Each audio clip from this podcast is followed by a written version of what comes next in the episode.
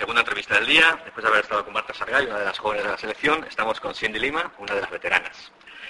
Bueno, eh, si no me equivoco, llevas cuatro medallas. Un oro junior en el 98, una plata absoluta en el 2007 europeo, otra plata en el europeo 2009 y un bronce mundial en el que además fui testigo desde el primer último día allí en la República Checa. En concreto, eh, la primera plata, perdón, el primer oro junior conseguiste, fue el primer oro que conseguía la selección española junior femenina hmm. y lo conseguiste con dos jugadoras de, que están ahora aquí contigo. ¿Te acuerdas de ellas perfectamente? Ahora mismo parece que la selección en categorías inferiores, bueno, parece no, y es arrasa pero cuando éramos pequeñas nosotros fuimos las primeras en conseguirlo. Todo el mundo se cree que es la generación del 90, la generación de, Alba Turrens y todas estas, y no, fuimos nosotras. pero nadie se acuerda que los chicos fueron, fuimos somos la misma generación que Juan Carlos Navarro, Pau Gasol y todos estos que ganaron por primera vez el, el, el, Oro Junior también, que ganamos nosotros y ellos. Y claro, toda la prensa lo sacó a ellos. Y la generación, sube la mejor generación de la historia y nosotros, jolines, nosotros también hemos ganado, no hacían ni caso.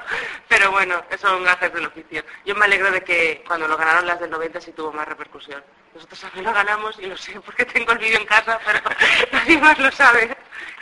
Nosotros sí lo sabemos. Sí, sí, sí. Al menos vosotros os habéis informado bien. Muy bien. ¿Algún recuerdo especial de alguna de esas cuatro medallas o uno de cada una? Hombre, seguramente la primera porque em, cambiamos un poco el sino de lo que venían siendo las categorías inferiores españolas.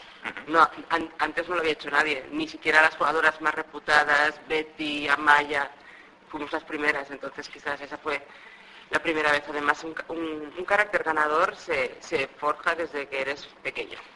Y yo creo que al estar, eh, pues, em, Marta Fernández, yo no es casualidad que luego hayan estas jugadoras que ganan en categorías inferiores, no todas, porque también hay un tema de si creces más, físico, cómo evolucionas, la suerte con las lesiones y tal, pero no es casualidad que muchas de estas jugadoras lleguen a la selección española absoluta. Después de aquel oro, ¿alguna plata o el bronce? Quizás la plata, porque también hacía las elecciones fue igualar uno de los máximos eh, con Betty, también lo había ganado, pero muchísimos años anterior, antes, y, quizás fue una plata muy que sabía oro, con una Rusia sufriendo hasta el último momento, un partido muy paralelo además al que tuvieron los chicos también, contra Rusia también fue, y, creo que quizás la plata por todo lo que fue, y además porque fue la, yo volví a la selección con, con Evaristo a los 26 y fue cuando conseguimos la plata, entonces para mí fue la primera medalla con la absoluta, y para mí la plata fue más especial, aunque entiendo que a nivel a nivel mundial, pues un, quedar tercero en mundial es algo increíble, ¿no? Que, tampoco había hecho ninguna selección. Es que desde que estoy yo aquí, esto es una fiesta. Cindy, aparte de ser una chica simpática, como, como estáis comprobando, eh, es una chica, una mujer, una jugadora que ha jugado en muchos países, en muchos equipos. Mm, dinos así, a los primeros tres entrenadores que te vengan a la cabeza que te hayan marcado de alguna manera especial. Bueno, son La verdad es que siendo he jugado en tantos sitios, he jugado el año que viene creo que será mi treceavo o catorceavo equipo, así que no voy a mentir y decir que guau, todos me han marcado, porque no es verdad, todos han aprendido algo, pero algunos han pasado con más sin pena ni gloria. Quizás el entrenador que más me ha marcado ha sido Ramón Jordana, por el hecho de que al entrar en el programa Blume te entras en una dinámica profesional y sin él no hubiese llegado a ser profesional. También porque es un entrenador quizás el entrenador de formación con más talento que ha habido en la historia de España.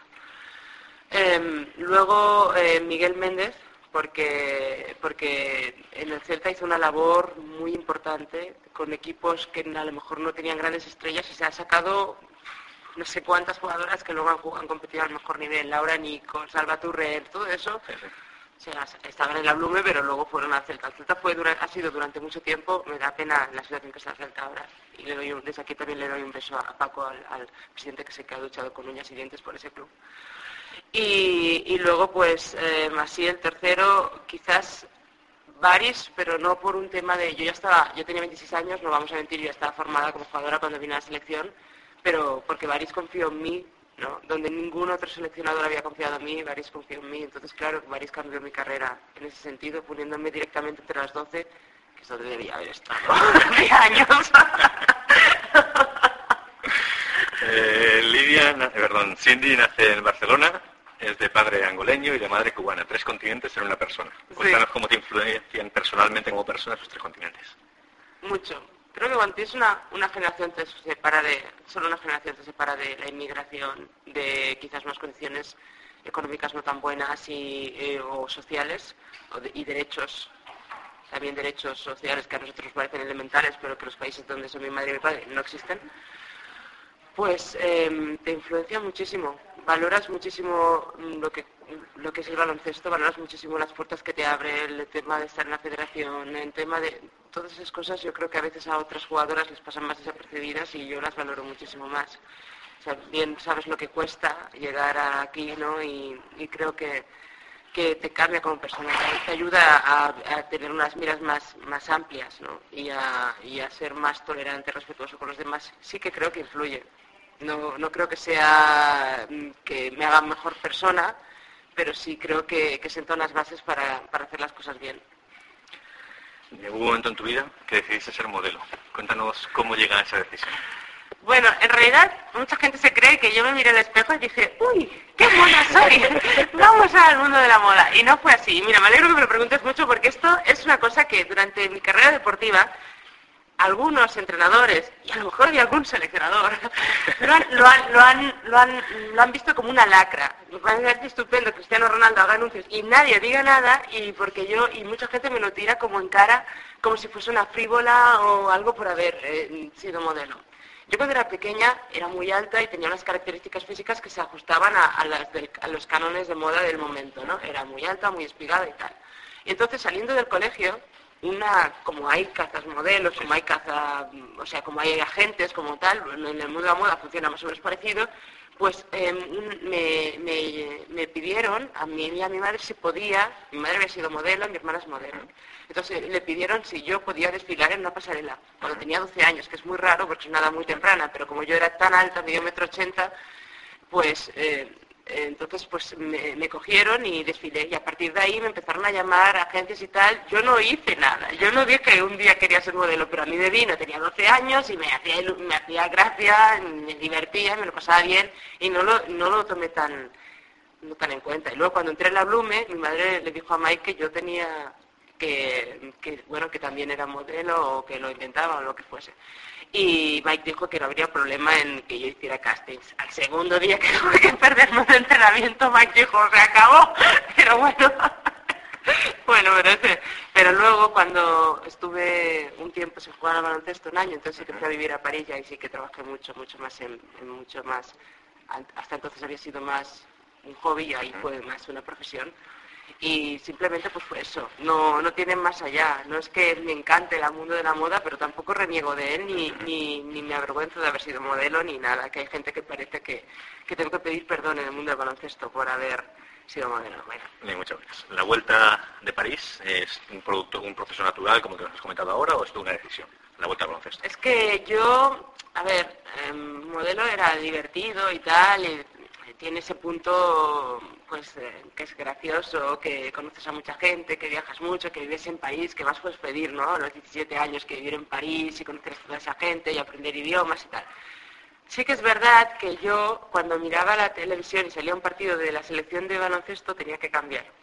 Porque me daba tanta nostalgia y tenía tanta... que mi sueño siempre ha sido ser deportista de líder, no ha sido ser modelo. El modelo pues sucedió y está muy bien, porque mira, algún día se lo cuento a mis nietos pero veía, veía baloncesto y me entraba algo aquí en la barriga de tantos años, tanto sacrificio, tantos entrenos en la Blume, tanto levantarse a entrenar a las 6.45 de la mañana, ¿no? Tanto esfuerzo y, no estaba allí y me sentía que podía llegar a estar, ¿no? Y de hecho he llegado. y entonces, pues, pues, pues no sé, eh, decidí que lo mejor era, era volver al baloncesto porque es que me lo pedía el cuerpo. Es que a veces te lo pide el cuerpo, ¿no? Sin duda, sin duda. Hemos comentado antes, has jugado en muchos equipos, has jugado también en varios países. Mm. Eh, comentabas antes el choque cultural que supone determinadas circunstancias. Destácanos una, dos, tres cosas que te hayan impactado de tu, de tu vida en, otros países. Bueno, cuando teníamos 14 años jugamos el europeo en Rumanía, que ahora hemos vuelto unos años más tarde en el momento las circunstancias sociales de Rumanía eran tan eh, cheroquis, tan bestias, que quizás eso ha sido algo que nunca se me ha olvidado. Porque teníamos 14 años, por primera vez vi niños niños que no tenían ni padre ni madre, que vivían en las calles, que, estaban asilvestrados totalmente, que eran, tenían unos niveles de violencia con los que yo ni concebía. Y, la verdad es que eso me dejó muy impactada. Luego otros países eh, me han dejado, mm, al revés, por a lo mejor mi ignorancia o por no haberme informado bien, me han dejado, me han sorprendido para bien, ¿no? Nosotros en Pekín, en China, yo me esperaba cuando llegué a China, a Pekín y vi que Pekín parecía Nueva York, que Pekín dejaba Nueva York, y yo me imaginaba algo, hombre, no, era, no soy boba, sabía que, que es una ciudad y tal, pero que eso era increíble, que Barcelona al lado de Pekín, no sé, una modernidad, los edificios, las carreteras entre los edificios y tal, pues la verdad es que me, asombró muchísimo. Y la verdad es y la gente también, ¿no? A mí los franceses nunca, no sé, y la verdad es que este año estaba en Aix-en-Provence y muy bien, la verdad es que siempre, la gente siempre te suele sorprender para bien. Positivamente. ¿Y de todas las ciudades que has conocido, mm, desde, recomiendo dos, tres para ir a visitar? Uf, pues bueno, a mí me gustó mucho Alessandria, pero a los italianos no, es una ciudad que la tienen como muy... Yo no sé si es que me gustó tanto por, el, por eso que digo del capital humano, ¿no? Porque la gente me lo pasé tan bien y tal, Italia me gusta mucho. Luego también eh, Milano, también es que Italia me gusta mucho. Y eh, Madeira es un sitio que hay que ir, que eh, está en Portugal y que no en una es una islita y yo jugué ahí y bueno eso fue vacaciones pagadas casi no porque entrenaba pero pero fue genial. Y luego obviamente París. París es, es increíble. Muy bien iremos el año que viene sin duda. Eh, penúltima pregunta. ¿te ves muchos más años en la selección? Esta es una pregunta muy buena no lo sé. La verdad es que, mientras el cuerpo aguante, sí que te digo que no me gustaría em, vivir mi declive como jugadora en la selección, porque creo que la selección me merece un respeto por todo lo que me ha dado. Entonces, pues en principio, si las cosas van bien, si siguen confiando en mí y si hasta ahora tengo las condiciones óptimas físicas como quizás como he tenido suerte genéticamente hasta ahora, ¿no? Pues sí, pero sí que no me gustaría vivir mi declive en la selección. Y si estoy a tope de, ánimos y de tal, sí. Pero bueno, hay que a, estas edades sí que es verdad que ya empiezas a, planteártelo todo y a tener que ser consecuente con lo que te está diciendo tu cuerpo o tu mente, ¿no? Pero bueno, en principio sí. Lógico, y la última una que hago siempre, algo que, te hayamos, que no te hayamos preguntado y que te gustaría decir. Pues me gustaría, no sé si, si es, una pregunta, pero bueno, que me gustaría dedicarle la entrevista a Alba Turrens.